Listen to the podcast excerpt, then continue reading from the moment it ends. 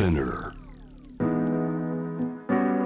グローバーがお送りしております。J-Wave シャムダープラネット。今夜7時台のパートナーにお迎えしているのはシンガポール連合双方日本特派員のフー・チューウェイさんです。よろしくお願いします。お願いします。このシンガポールの連合双方という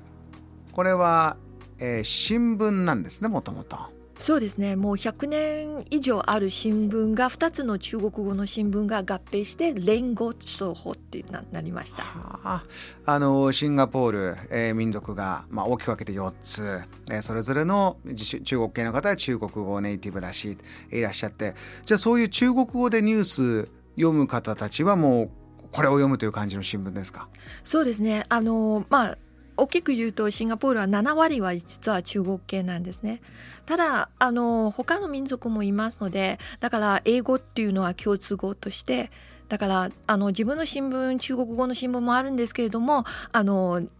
英語の新聞も読んでそれで皆さんと他の皆さんとあのコミュニケーションをしてます。うん、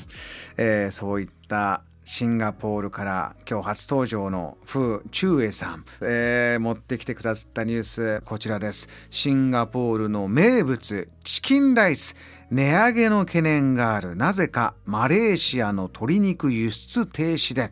どういったことなんでしょうか、そうですね。これ本当に史上初めてなことなんですよ。うん。あのシンガポールの名物っていうかハイナンチキンライス。このハイナンチキンライスっていうのは実はまあ日本のいわゆる天津丼のようにですね天津という名前がつけてるんですけれども実は中国にはないんですね。でシンガポールもハイナンチキンライスっていうのはハイナンっていうのは中国なんですけれども中国にはないんです。そよ。う。面白いですね。だからシンガポールだけあるものでシンガポールが誇りを持ってあの、まあ、日本の中でもね結構売ってる、まあ、日本人も今結構食べてます。この番組のスタッフも好きな方もうあうわううなずいてますね。美味しいね。美味しいんですよ、まあ美味しい美味しい。日本で食べても美味しいんですがシンガポール地元で食べたらもっと美味しい。そうなんです。あのし私もあの日本に来ててあのじゃあ本当に美味しいチキンライスを作りたいためには生のいわゆる生きてる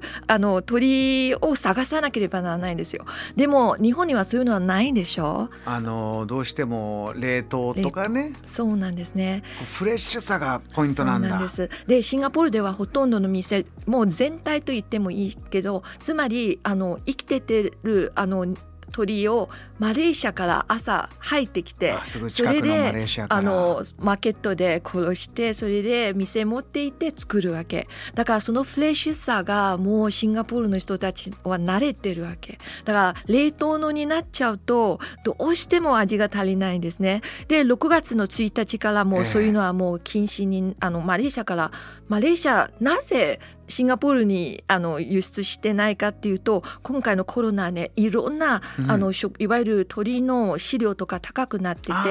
だからあの農家たちもやっぱりそういう生産が少なくなってて、はい。すると鶏が足りないんですよマレーシアは。うん。まあ、自家国では足りないから輸出にはいかないので自分たちの分が足りないのに、はい。すいません輸出はもうできないんだよということ6月1日からなったんですか。そうです。そこから今6月9日うんそのフレッシュな、ね、みんなの心と体元気にしてくれてたチキンライスが今食べれなくなっちゃった。そうですねはあだから5月の31日に私が見たあのあ友達はみんな電話で「今日何してますか?」みんなあのチキンライス食べに行ったんです。そうですか